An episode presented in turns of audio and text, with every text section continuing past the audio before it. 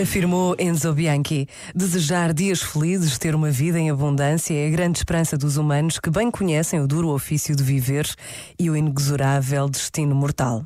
E hoje os jovens sentem esta felicidade contida no apelo a tornarem-se eles próprios.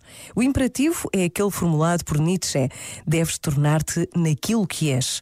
Os jovens não pedem para ser dirigidos e nem querem imposições, mas estão prontos a caminhar juntamente com quem caminhou à sua frente e se deixa acompanhar por eles.